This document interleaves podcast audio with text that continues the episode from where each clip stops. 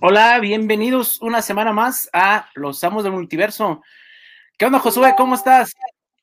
Todo bien, ¿y tú qué tal, Javi? Aquí andamos listos para empezar otra vez, para hablar de cómics. Perdón que no hubiera estado dos semanas, pero pues bueno, cuestiones de trabajo, ya estoy de vuelta. Así pasa, vientos, vientos. Un gusto acá estar de nueva cuenta y pues hablar, hablar de cómics y unas notitas ahí que hay por ahí.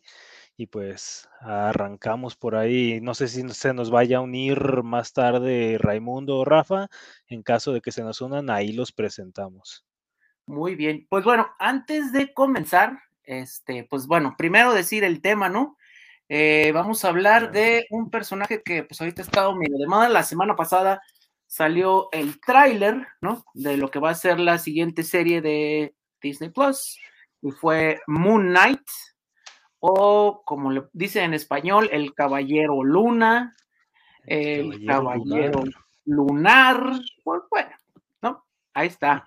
Moon Knight, el Caballero Lunar, el Caballero Luna, o Moon Knight, o el Batman de Marvel, ¿no? También. Batman blanco. Batman blanco de Marvel. Pues bueno, vamos a hablar de eso, de para los que quieran eh, pues ahondar en la serie, digo, les vamos a ahorrar un poquito de lectura, pero pues también les vamos a pedir que lean un poquito, ¿no? Este, les vamos a decir por ahí, pues no, un poquito de las series que ha habido, que bueno, el personaje ya tiene tiempo, pues este, recomendaciones de qué va el personaje, así como que un intro muy rápido.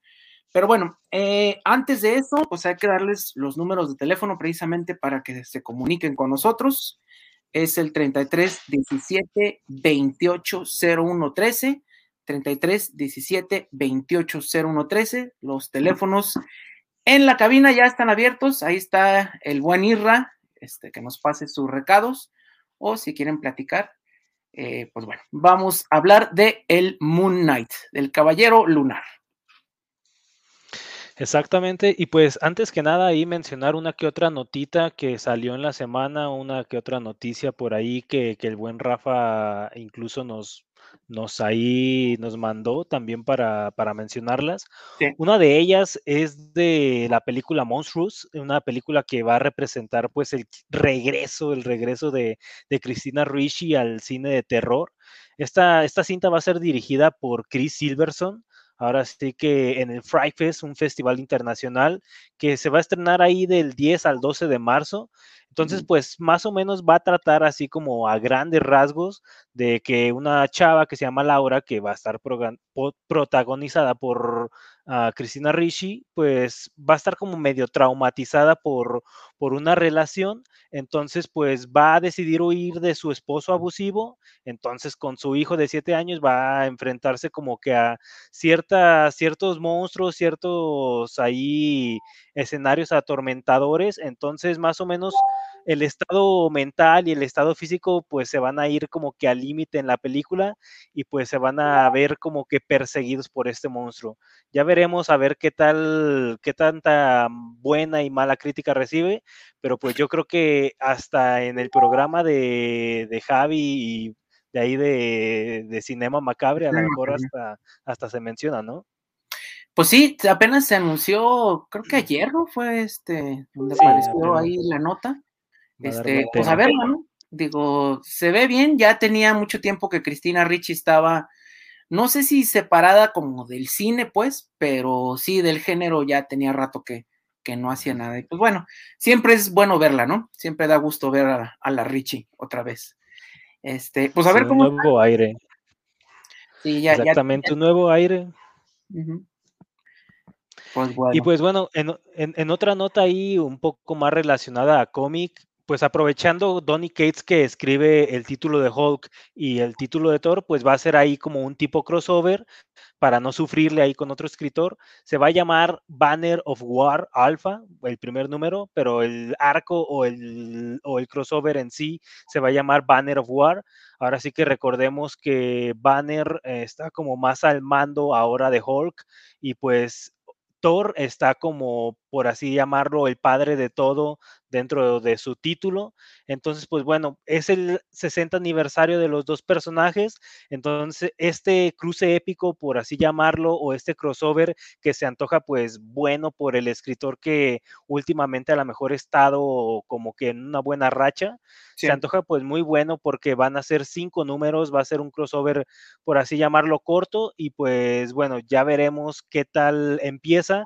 Se supone que va a empezar en mayo, en el Thor número 25, pero pues bueno, ya sabemos cómo se suelen atrasar algunos números en cuanto a fechas, entonces ya veremos si la fecha se cambia, pero tentativamente está para mayo.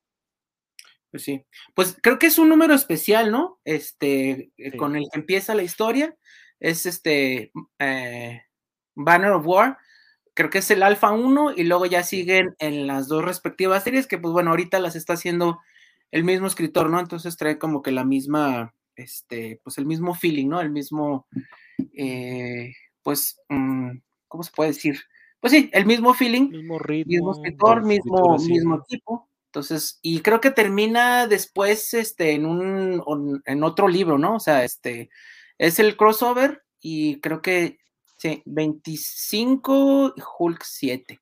Sí, pues hay que, hay que recordar que ahorita eh, Hulk acaba de empezar otra vez después de este ron tan bueno que hubo de Immortal Hulk, pues empieza otra vez con uh, Donny Cates y bueno, lo está llevando en otras direcciones y bueno, pues ahí por, por el aniversario, ¿no? 60.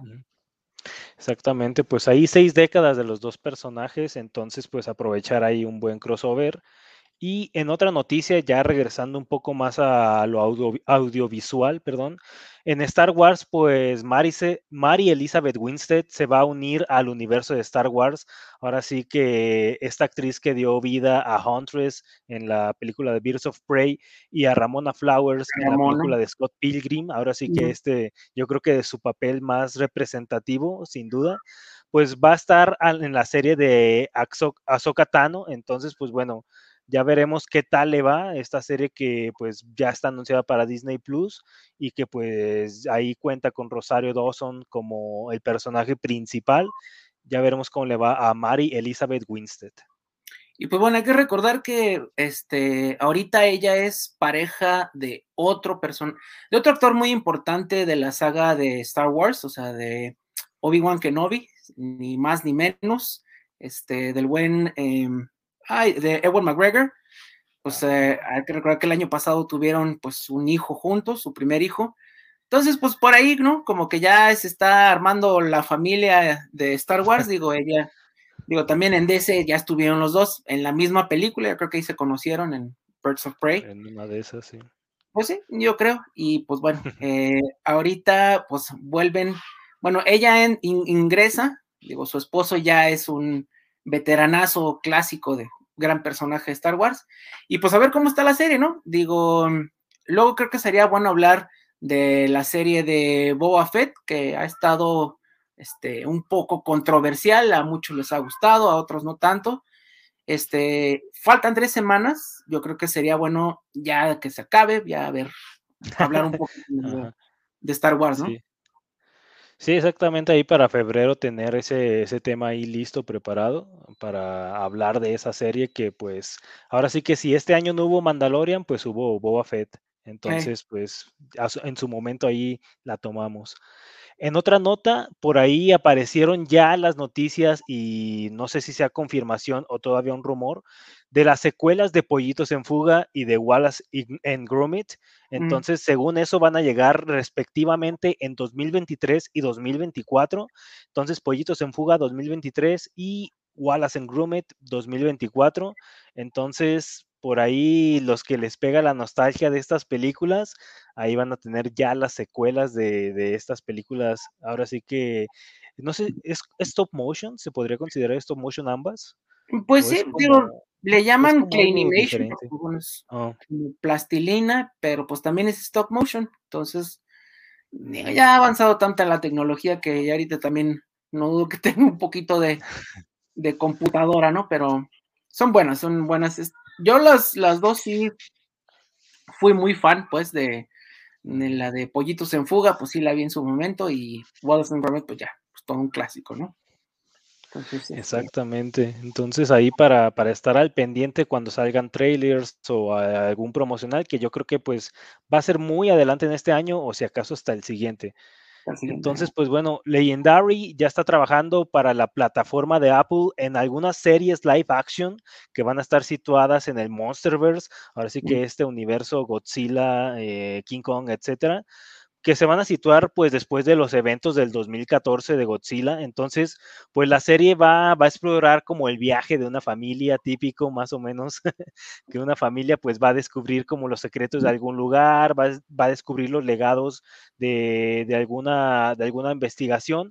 Entonces, pues bueno, este, esta, este viaje familiar pues los va a vincular como a una organización secreta que se llama Monarch y pues a partir de ahí van a tomar como que ciertas historias para adaptarlas ahí al, al, live, action de, de, Apple TV.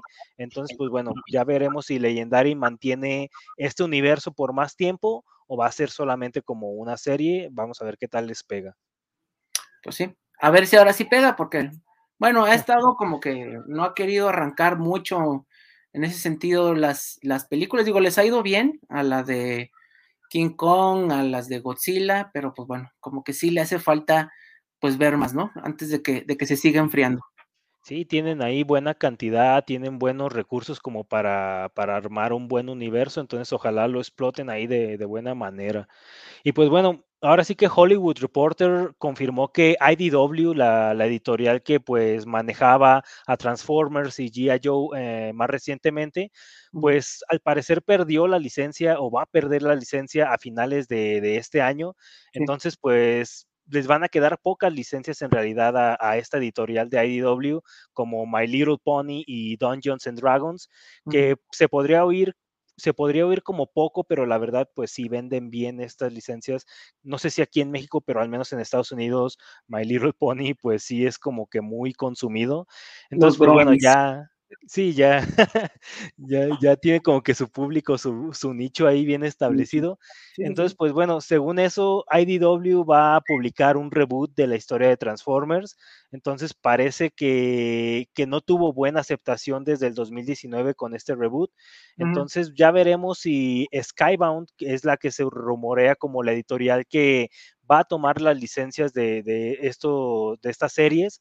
Ya veremos si esta editorial de Robert Kirkman, que pertenece o que está aliado a Image, pues a ver si se las come o a ver si se las apropia en estos próximos años, porque parece muy bien que, que Image le vaya a dar un seguimiento a estas dos series, que pues han ido de una editorial a otra, recordemos su, su etapa en Marvel, entonces, pues bueno, ya veremos si ahí en, en Skybound encuentran como un buen, un buen lugar donde florecer y donde pues a lo mejor desarrollarse por muchos años sin interrupción. Sí, a la gente no le gustó este reboot. Digo, bueno, aparte son dos franquicias muy difíciles, pues, eh, tanto Transformers como este GI Joe, las dos son de Hasbro, las dos pues se van y lo que sí decían la, pues las, los seguidores, pues, era que como que lo habían abandonado mucho, ¿no? Que habían como que hecho a un lado el, el, el pues el cómic, pues, no le habían echado tantas ganas, porque bueno, hay que recordar que My Little Pony es también de Hasbro, es una propiedad intelectual de Hasbro, y esa sí se queda ahí. Este, también creo que Cazafantasmas, o sea, ellos eh, lo que hace IDW nada más es, eh, pues, renta, ¿no? Las propiedades intelectuales, pero sí se le van dos muy fuertes eh, y bueno, que ya tenían como 13, 14 años. Entonces, pues sí les va a pegar pues un poquito duro porque bueno, este, pues se les van estas dos. Y pues ojalá que le echen un poquito más ganas a esta siguiente. Como, como bien decías, la, la, el, el reboot como que no le gustó a la gente, digo, y más que iban muy bien, ¿no? O sea, Transformers y ya yo a cada rato reinician, pero como que este fue un cambio muy radical. Entonces, pues a ver, esperemos que ya, pues como parte de Skybound, a ver cómo les va. Ya tenemos saludos. Eh, Marco Antonio Domínguez, saludos desde el puerto de Veracruz, aquí desde mi escritorio. Un saludo hasta allá, Marco Antonio, hasta Veracruz y a tu escritorio. Este, Un saludo ahí. Ahí derechito. Ah, ¿Hay más notas? Sí, ¿no? Ah, déjame ver. Mm, vamos a ver. De, de, momento son las que más recuerdo así como representativas de la semana. Sí. Por ahí no sé si, si haya una que otra más, porque la verdad, este inicio de año poco a poco se va aprendiendo, inició lento, pero pues ya poco a poco van saliendo las noticias ahí. Sí, creo que ya sería, por el momento sería todo, no, no hay así como que mucho, digo, está un poquito flojito, digo, hay que recordar que pues las películas de Navidad ya pasaron y pues la temporada empieza como que en febrero, ¿no? Estamos así como que en el sándwich. Exactamente, transición. Pues bueno. Eh, pues Conda, ¿ya comenzamos con el tema? Sí, sí, pues ahora sí que vamos le dando a, a, este caballero lunar eh, su introducción, un poco dónde surge o dónde empieza pues su historia.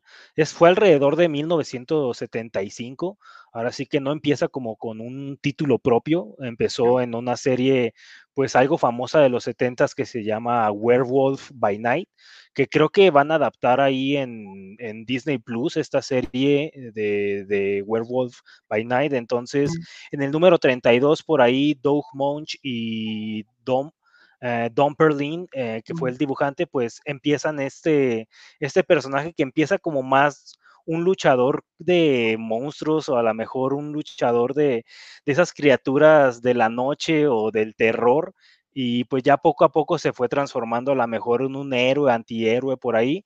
Entonces empezó pues en nuestro universo, en el 616, como un sicario o un mercenario ahí, Mark Spector, eh, alguien de la Marina, y pues poco a poco se fue formando como un nombre, un hombre haciendo pues misiones a lo mejor no tan, no tan buenas, no tan legales, a pesar de ser parte de la Marina. Y pues poco a poco ahí con uno de sus compañeros que se llama Raúl Bushman, eh, pues fue traicionado, fue traicionado en una de sus misiones.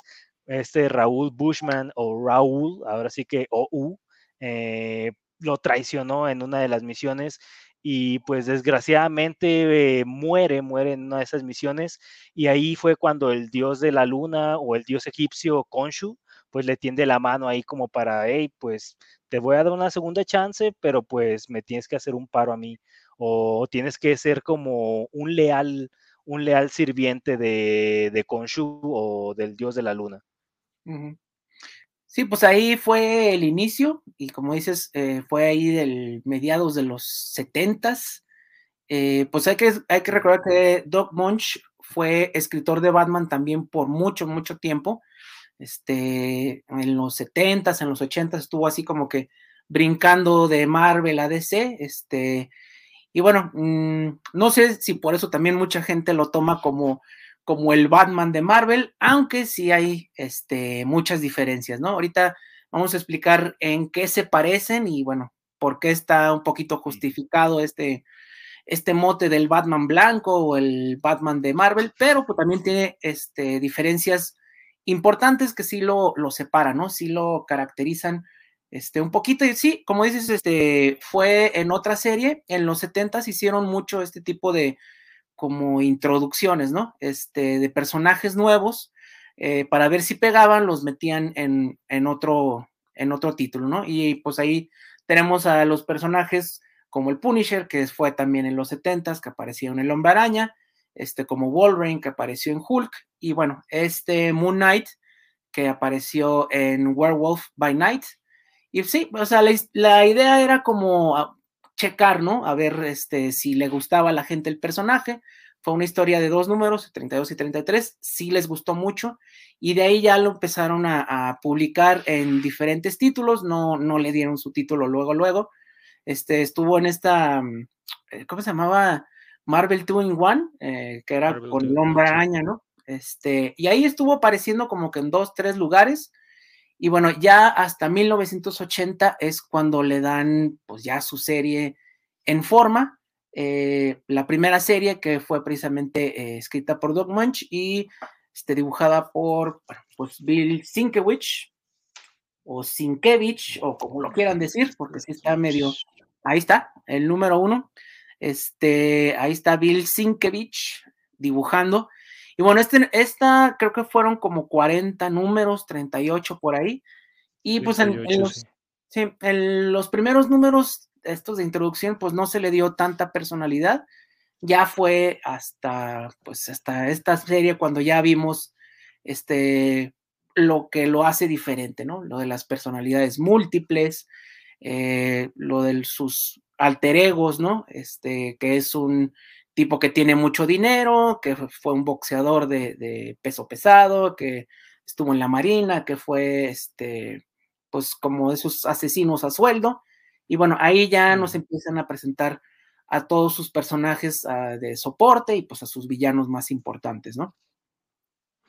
Sí, exactamente. Y como bien mencionas, pues estos puntos de que sabe pelear tales estilos, de que fue boxeador, de que fue entrenado pues bajo regímenes, regímenes estrictos de la marigna y que pues bueno, gracias a estas chambitas que se aventaba como mercenario, pues colectó una buena lana, pues gracias a eso pues juntó una buena fortuna y con eso pues regresó a la ciudad o regresó pues a a la mejor a la vida de civil, por así llamarlo al inicio, y pues en eso mucha gente pues lo, lo comparaba con Batman, en cuanto a la mejor que era alguien rico o alguien adinerado que pues luchaba, luchaba contra los, los, los, villanos con pues una buena fortuna de respaldo y además pues también estaba un poco asociado a la noche. Ahora sí que pues ya con tener como un símbolo Ah, representativo la luna, eh, ya con eso ya sabes que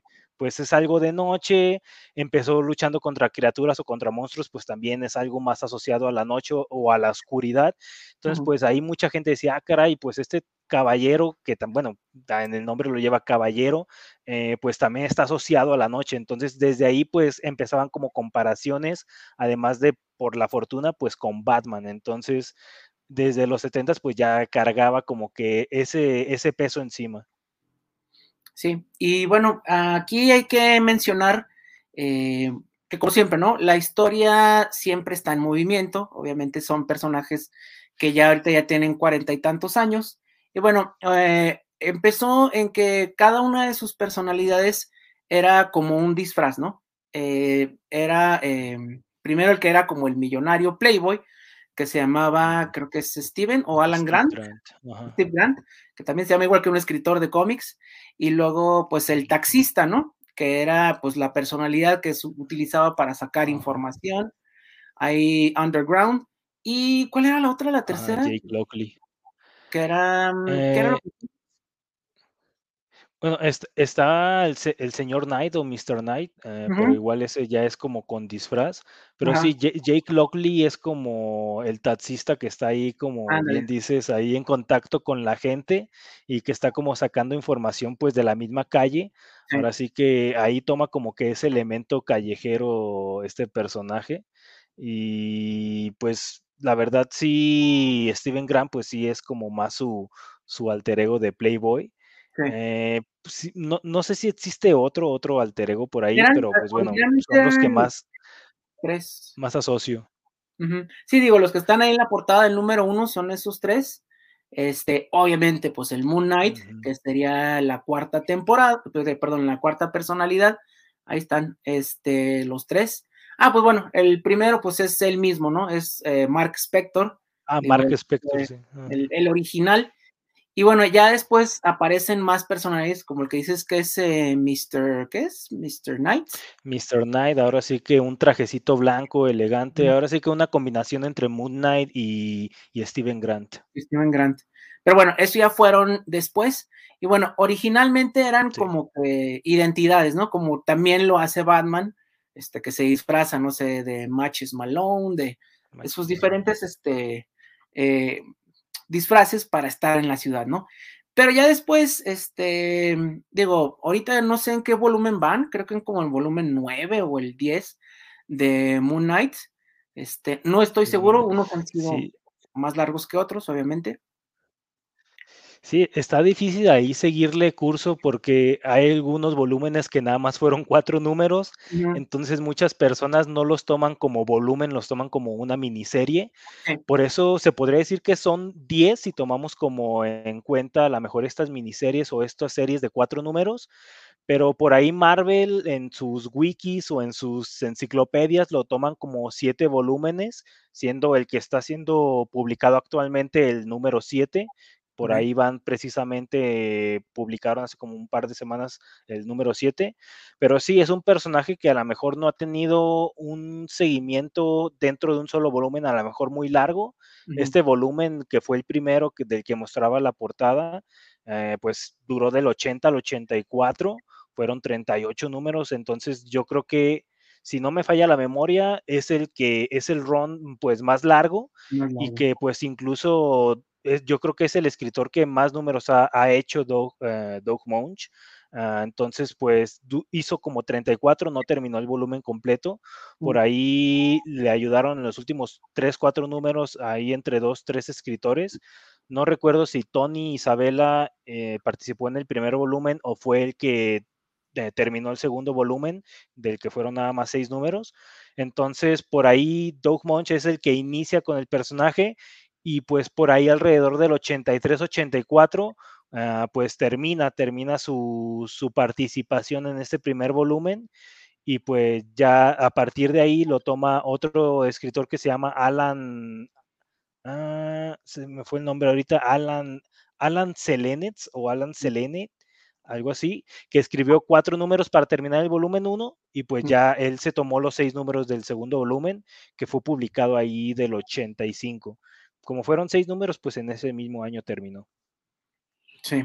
Y pues bueno, ahí ya en este volumen, en el primer volumen es donde se establece pues todo lo que es el mito del personaje, ¿no? O sea, esta onda de las personalidades, este, la gente que le ayudaba, este, Frenchy, que era como que su contacto francés, un poquito clicheado, ¿no?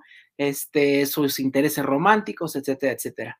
Y ya en series posteriores es cuando se menciona que esto de las eh, personalidades múltiples le empezó a hacer pues mella en el cerebro, este, que ya no las pudo manejar y es cuando empiezan, pues también digo, escritores más modernos a interpretarlo como eh, una enfermedad de personalidades múltiples, ¿no? Que es lo que se ha explorado pues desde entonces, ¿no?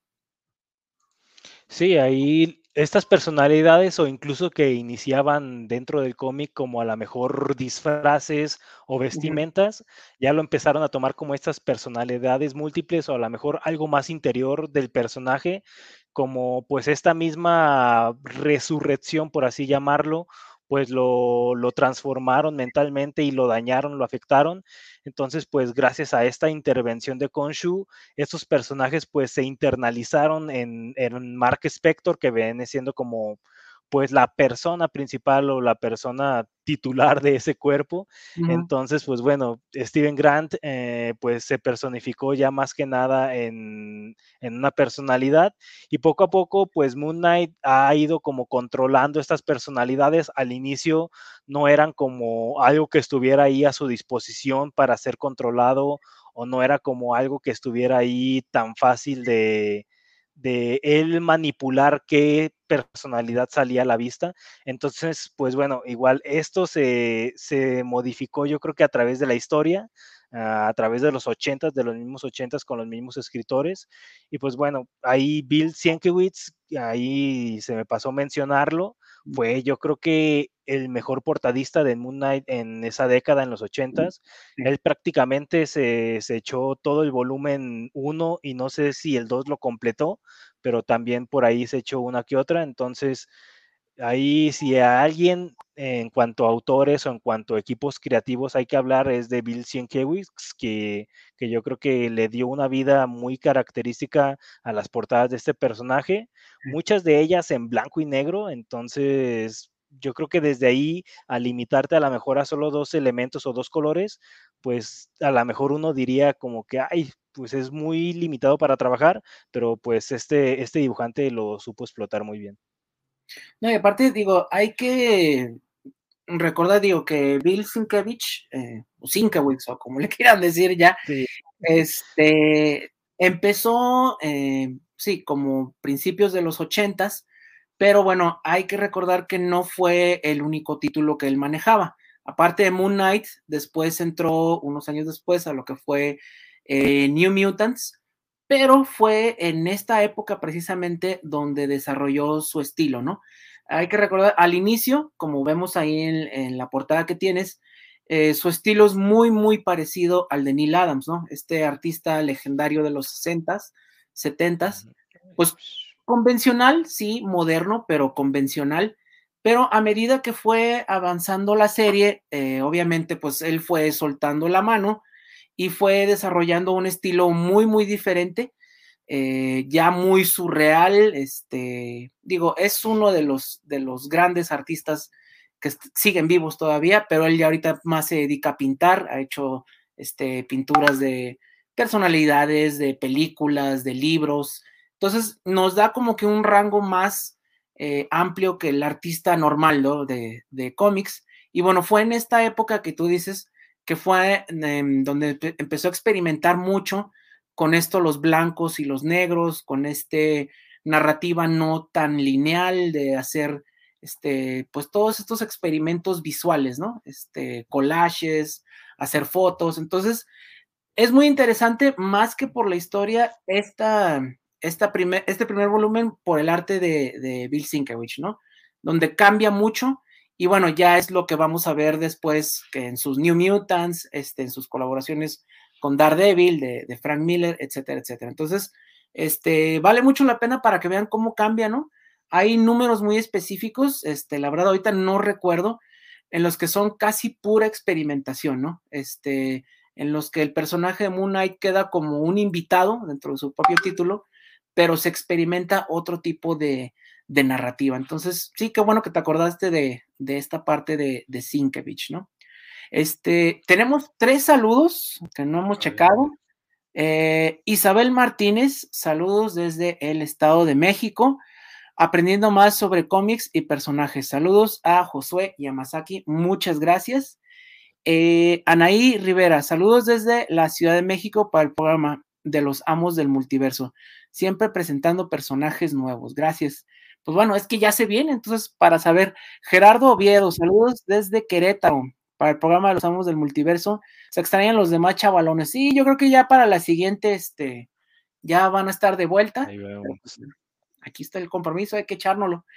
Este, y bueno, también importante mencionar que aunque sea pues un personaje que casi siempre trabaja solo, ha estado en diferentes títulos eh, donde es parte de un equipo, ¿no? Este, específicamente son dos. El primero es con los Vengadores de la Costa Oeste, por allá en los, en los 80 ¿no?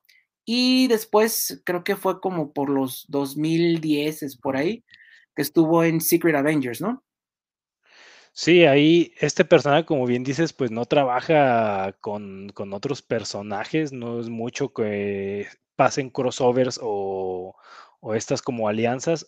Entonces, pues sí fue raro como verlo en estos equipos, pero en los 80 sí fue algo que era necesario para muchos personajes el manejarse dentro de equipos e incluso pues Moon Knight tuvo que, estar ahí con los West Coast, que eran como estos Avengers, a lo mejor, no sé si llamarlos de reserva porque a lo mejor es mucho privilegio, pero sí estuvo por ahí con, con Hawkeye y otros Avengers ahí a lo mejor que no eran tan importantes en esa época. Entonces, también es muy asociado a otros, a, otros Avengers a lo mejor que no son tan, tan poderosos o que no están asociados a la mejor a, poderes propiamente. Entonces, a lo mejor es más propio o más eh, común verlo como con Daredevil por ahí en, un arco incluso de Shadowland o con estos artistas, perdón, artistas, eh, personajes más callejeros, más de, de estos de calle de Nueva York y todo eso. Entonces, a mí sí me gustaría verlo más en este rol, a lo mejor de, equipos más callejerones que equipos a lo mejor eh, más lúcidos o más de, fantasía ah, cómica, por así llamarlo. Entonces, ¿no? Sí, sí, sí, o sea, me gustaría más verlo así en, en, alianzas más, más callejeronas, yo creo, en cuanto a equipos, porque es un personaje que de lo poco que he leído me gusta cómo trabaja solo, incluso en el título actual pues se maneja ahí como con uno o dos aliados que son como hombres lobo o vampiresas y pues como que no está tan chévere, pero, pero sí, o sea, el verlo con equipos no es común, como bien dices, y pues no es una época a lo mejor muy muy disfrutable en lo personal para mí, a lo mejor, pero pues también ahí está, como bien dices, a partir de los ochentas. Sí, pues la, la, verdad es que en esa época el título no estaba muy bueno, digo, eh, pues era como otro equipo genérico, ¿no? De los Vengadores, ¿no? Este, como dices, era así como, como la reserva, ¿no? Sí. Este, los que no pueden estar acá en el título, pero pues hay que sacar otro título. Y estuvo un rato, ¿no? También no fue así como que la gran cosa. Este, por si tienen curiosidad, creo que empezó por ahí del número 21, no, 12, 21, no recuerdo ahorita.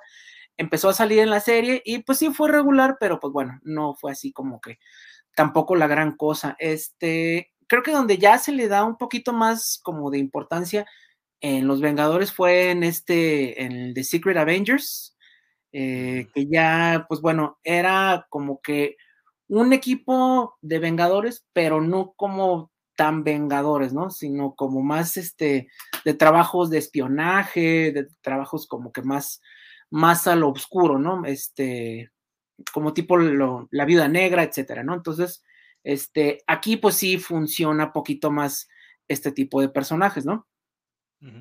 Sí, exactamente, ahí con a lo mejor con misiones no tan aliadas a grandes eventos o grandes cataclismos, eh, pues Moon Knight es como un artista o como un personaje, perdón, de más relacionado a eventos cortos o a eventos a lo mejor de corto alcance, perdón, a lo mejor que impactan nada más a una ciudad.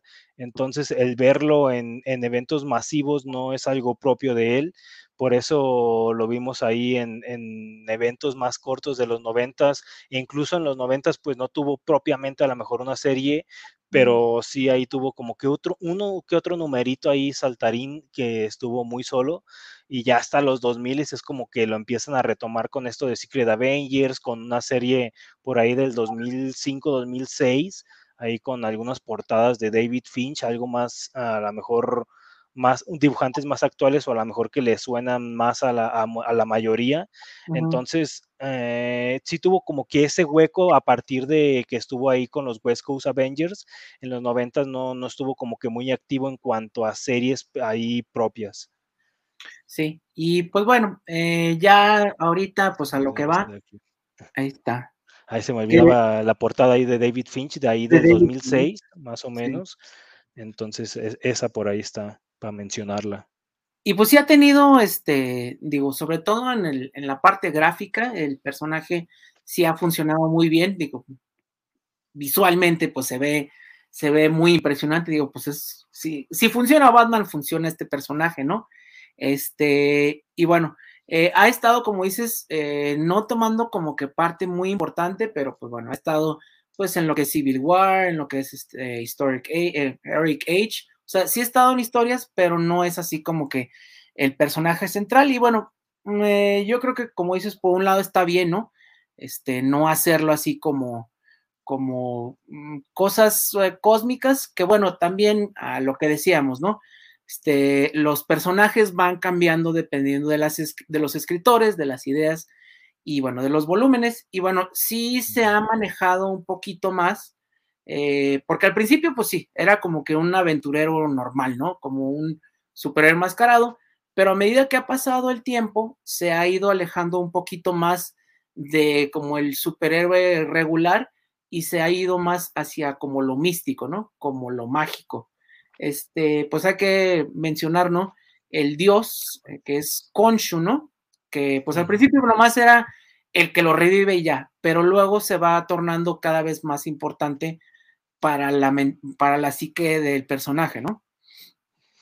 Sí, ahora sí que este dios egipcio que lo revive empieza poco a poco como que a salir en historias o a ser relacionado a lo mejor a un poco más la mitología egipcia y ahí Mark Spector pues empieza a ver que pues esos poderes que le fueron concedidos o esas a la mejor identidades de Caballero Lunar pues no vienen tan, tan gratis que digamos, entonces Konshu empieza a tomarlo como, ¿sabes qué? Pues si eres el puño de la luna o eres el puño de Konshu, pues vas a empezar a pues chambear para mí o sabes qué, yo también te tengo misiones para que empieces a completar y empieces a ejercer ese poder que, que te estoy dando y que del que te estás viendo beneficiado. Entonces ahí Konshu lo empieza a usar como tipo su mano derecha y poco a poco empieza a verse más relacionado a otros personajes místicos ahí de, de la mitología egipcia y también más recientemente se le ha visto como relacionado a los Avengers,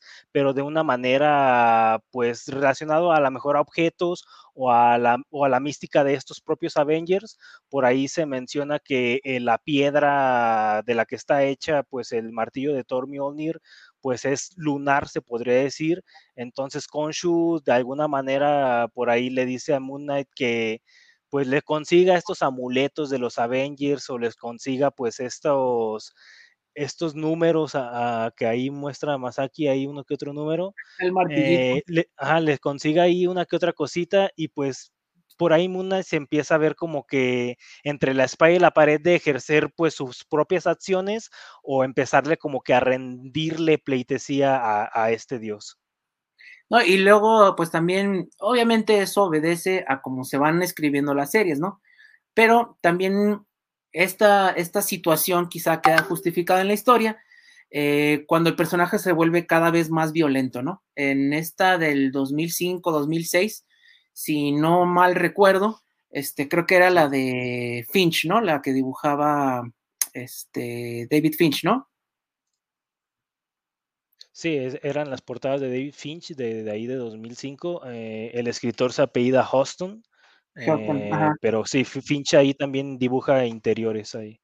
Y bueno, la cosa es que en estos números vemos que regresa eh, uno de los primeros enemigos de, Moon Knight, creo que era, ¿cómo se llamaba? El que, que lo mata a golpes. Ahí se me fue, este, Husman, ¿o qué era? ah, Bushman. Bushman, perdón, Bushman. Él regresa y bueno, en una, yo creo que de lo que son como que las secuencias más gráficas y violentas, vemos como precisamente Honshu le, le hace que le arranquen toda la piel de la cara, o sea, estilo Joker, pues. Este, y bueno, cómo el personaje va cambiando, este, haciéndose más violento, precisamente debido a la influencia de Honshu, ¿no? Aquí sí, este, le dice, pues, ¿sabes qué? Vas a hacer lo que yo diga. Y sí, este, literalmente que fue el que lo mató primero, este, el que le quita la vida en el primer número de la, de la serie Moon Knight, este, pues así, nada más le, le, le arranca la, le arranca la, la, pues el rostro, pues toda la piel de la cara, eh, obviamente, pues por mandato de Honshu, ¿no? Sí, la, la, verdad, esta serie del 2006 estaba buscando ahí propiamente unas, unas gráficas más o menos o unas páginas, pero la verdad se caracteriza por el arte de David Finch, estos double pages que la verdad están muy buenos. Y pues mm, algo oscuro, la verdad, en cuanto a tintas, ahí Danny Mickey es el que se caracteriza como el que, el que hace ahí más que nada las tintas. Entonces, esta serie sí está muy gráfica, la verdad, sí está sangrienta. Hay incluso unas portadas, bueno, estas portadas a blanco y negro, perdón, pero hay unas portadas que pues sí viene el rojo ahí a todo lo que da, entonces pues más que nada esta serie yo creo que le da como esa asociación al personaje de ser un personaje a lo mejor más a la Punisher, más violento y no solamente eh, pues asociado a golpear ahí de manera like de estilo Batman a los, a los villanos y de dejarlos ahí pues conscientes o medio inconscientes, sino pues este personaje sí era como que pues te doy con todo y hasta que sangres o más allá. Entonces a partir de ahí pues se le asocia un poco más eh, este, este lado un poco más psicópata o a lo mejor este lado un poco más eh, sociópata al personaje de, de, aprovecharse de esa, de esa locura o de esa inestabilidad mental, pues para darle esa violencia que necesitaba el personaje y que a partir de ahí no ha soltado tanto. En los últimos años, pues sí, ha tenido como que moderarse un poco a la mejor en cuanto a lo gráfico, pero sí, esta, esta locura o a lo mejor esta, este grado a lo mejor moral que tienen otros personajes, pues bueno, Moon Knight no lo tiene a lo mejor tan retenido o tan, pues a lo mejor frenado, pero pues sí es bueno como el que se hayan aprovechado de eso para darle como un toque característico al personaje para diferenciarlo propiamente a lo mejor de, Batman incluso. Y pues luego este, nos vamos a la siguiente volumen, no sé exactamente cuál es, al que es de Jeff Lemire, que bueno, es uno de los escritores buenos de los recientes, modernos, en el cual, pues bueno, lo meten como a un, este, pues un manicomio, un asilo para enfermos mentales, y ahí la serie, en lugar de irse hacia afuera, se va hacia adentro, y bueno, este, pues bueno, en lugar de decir, bueno, mis poderes son mágicos, es Honshu, pues dice, no, la verdad es que tú estás loco, ¿no? Todo lo que sabías hasta ese momento son mentiras, este, todo está en tu mente, este, tu enfermedad eh, que tienes, eh, de personalidades múltiples, es el que es la que te hace decir que Honshu existe, que la magia existe y que todo esto este, no se debe a nada más que tu propia locura, ¿no?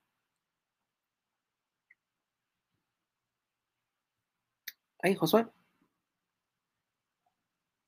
Ok. Este, ¿sí, sí recuerdas esa serie, Josué? Sí, por alrededor del 2016, ah, este, este volumen de Jeff Lemire, la verdad que yo creo que ha sido uno de los mejorcitos de los últimos años. La verdad, en, Marvel en sí, en Marvel en sí, la verdad ha tenido muy buenas portadas incluso. Eh, me gustó mucho ese, ese, volumen porque Jeff Lemire sabe explorar a los personajes a un nivel a lo mejor mental o a un nivel de la psique que, que es más interesante, la verdad. Él a lo mejor no es tanto con algunos personajes, con otros sí, quizá, pero con algunos personajes no es tanto de construir a lo mejor runs muy largos, pero con este, con ese personaje propiamente de Moon Knight, ahí en, creo que duró como un año y medio o dos este volumen, sí, sí la rompió, la verdad, me gustó mucho el que haya explorado un poco la relación con Konshu, e incluso los primeros números están algo fumados porque la verdad no sabes si está dentro de la cabeza de Moon Knight o es algo que, bueno, de Mark Spector eh, dentro del manicomio o no sabes si es algo que está pasando en realidad. Ahora sí que ya solamente conforme vas avanzando en el número o incluso en el siguiente, leyendo el siguiente número, es cuando, es cuando dices, ah, caray, lo que pasó en el número anterior pues no era real, era algo que pues estaba pasando solamente en la cabeza de Mark.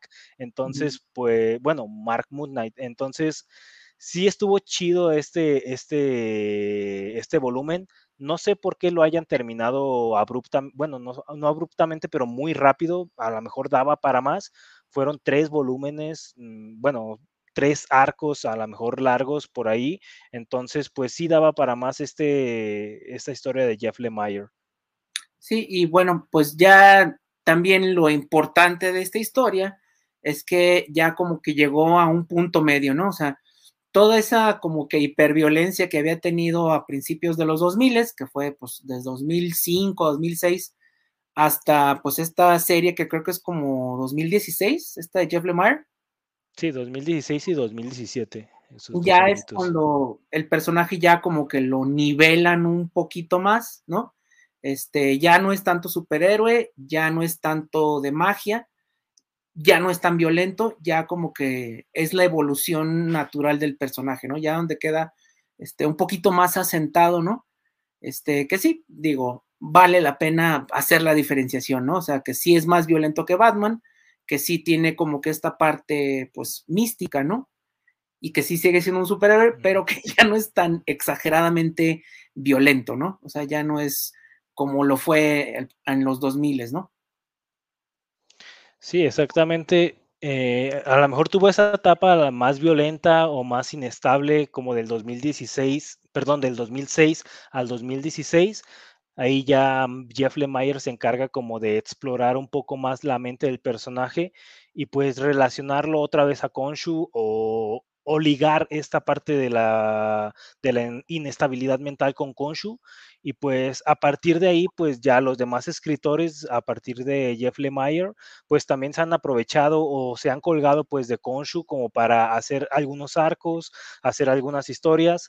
Yo en personal no lo leí esta, esta historia de, de Age of Konshu, que mm. estuvo dentro del arco de los Avengers con Jason Aaron pero que fue una de las historias que llamó la atención parte del 2021, entonces ahí ya Moon Knight como que retomó un poco más de nombre en parte en cuanto a los cómics, eh, tomó un, poco más de protagonismo o antagonismo en este caso, en esta historia de Age of Khonshu, eh, siendo como una pequeña amenaza Moon Knight y Khonshu contra los Avengers propiamente.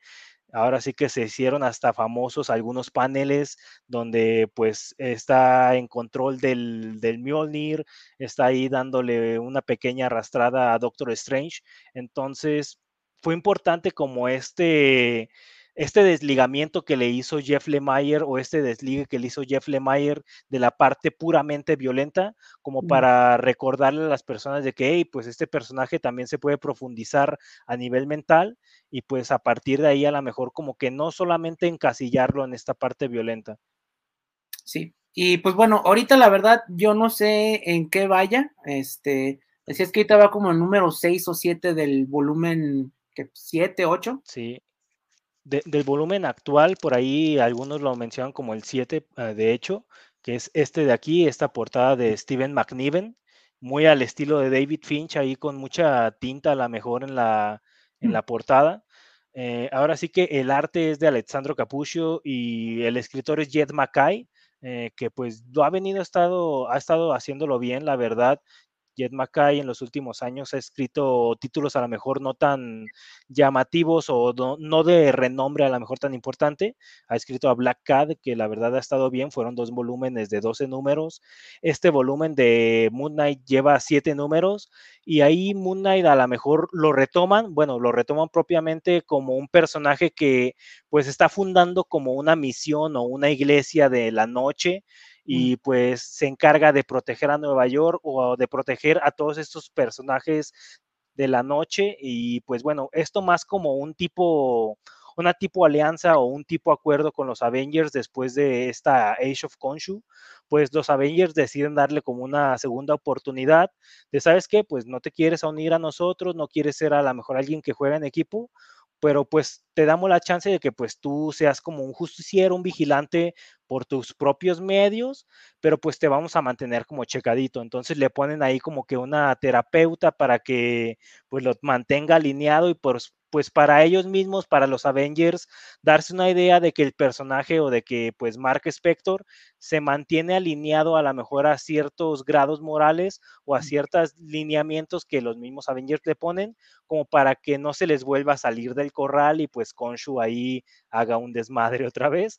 Entonces lo mantienen como un personaje que combate ahí cultos de noche o a lo mejor personajes que se ven amenazados de noche, pues ahí Moon Knight es el que va a estar ahí como protegiéndolos como un protector de, de personas en la noche, un aliado nocturno de ciertos monstruos. Entonces ha tenido como que ciertos, ciertos encuentros ahí con Tigra, ha tenido como que ciertos, ciertos encuentros ahí con otros personajes que se dicen también como que aliados de Konshu, pero a lo mejor no lo son.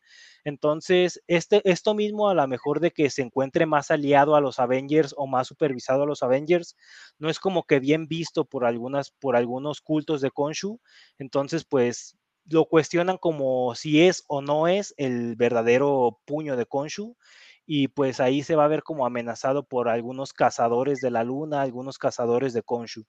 Entonces es un arco como que pinta bien de momento, van siete números, pero va pintando bien, dándole un poco más de, de enemigos, por así llamarlo, o pintándolo como un personaje que puede tener enemigos propios y no solamente a lo mejor luchar contra otros personajes que son ya de establecidos como villanos de alguien más. Ok. Pues muy bien, y eso sería como que hasta ahorita mm, vamos a dar los saludos. Valentín García, saludos para el programa desde la colonia San Marcos, saludos a Josué, Javier, y a los ausentes, que la fuerza los acompañe. Muchas gracias. Eh, Juan Becerra, alias el JB, un saludito hasta allá donde nos escucha. Eh, Abelardo Ramírez, saludos desde la colonia Centro para el programa de los Amos del Multiverso. Saludos especiales, amigos. Muchas gracias. Este, pues bueno, ahorita lo que ya es eh, importante, ¿no? Ah, se ha este, publicado algo del personaje de estas épocas aquí en Televisa. La verdad, yo no recuerdo que hayan publicado esenciales ah, de momento. No sé si en el plan editorial de este año Televisa planea sacar, sacar algo. La verdad lo considero como algo que deberían de hacer pero de momento incluso las series que se publicaban en años pasados, 2016, esta de 2006, bueno, 2006 no sé si lo llegó a publicar ahí Editorial Beat, pero bueno, esta de 2016 que a lo mejor es más reciente y esta del 2021, pues no tuvieron como que mucho, mucho sonido a lo mejor en la comunidad Metza y pues no, no le dieron ahí mucho caso a la gente. Entonces, pues no sé si por ahí esté publicando Televisa a los Avengers. Eh, entonces, si los está publicando ahí, pues ahí está, aunque sea el arco del Age of Khonshu, que es como de los 30, del Avengers 30 y algo en adelante. Entonces, por ahí podrían encontrárselo, pero hay que estar atentos a ver si este año publica ahí Televisa algo de Moon Knight. Que debería, ¿no? Digo, ya la serie se estrena que en marzo, por ahí. Sí, eh, tuvo fecha ya anunciada dentro del tráiler, precisamente que salió hace algunos días. Eh, me parece que sí es por ahí a finales de marzo. Ahora sí que estas series de Disney Plus eh, se estrenan el miércoles, entonces por ahí el último miércoles de marzo, pues ahí ya van a poder ver a, Moon Knight caracterizado por Oscar Isaac, que pues la verdad promete, promete este actor como como protagonista, entonces ya veremos también el villano qué tal, se ve como un líder de culto ahí, Ethan Hawke, entonces no sé, no sé qué villano vaya a ser, la verdad no, no he visto o investigado mucho acerca del trailer, pero pues es la primera cara que nos dieron del personaje, el traje pues totalmente blanco, se ve muy bien. Eh, los ojos a lo mejor en blanco, totalmente brillosos, también ahí es algo que resalta como del personaje. Entonces, no sé, a mí se me hizo raro esos ojos, no sé, pero, pero sí, como un LED o no sé, ahí estuvo medio raro. Pero igual en cuanto al traje, pues sí cumple, sí cumple la verdad en cuanto a adaptación, por así llamarlo. Sí, pues vale la pena. Este, pues aquí ya les dimos así como que un, eh, pues bueno, un panorama muy general, porque pues son cuarenta y tantos años de historia. Les dimos lo que es más o menos. Yo les recomendaría este, que estos volúmenes sí se publicaron en español, no en México, por desgracia. Se publicaron en Latinoamérica como Argentina, España.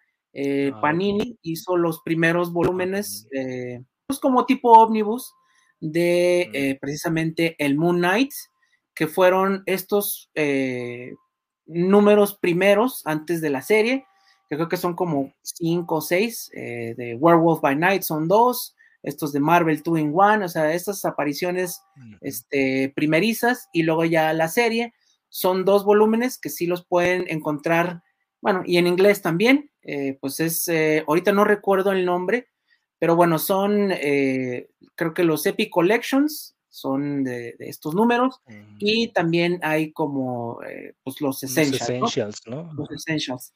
Este, creo que en, eh, en Panini le pusieron como biblioteca de héroes, una cosa así. Mm. Pero bueno, son dos volúmenes que viene, pues, las primeras apariciones y todo el primer volumen.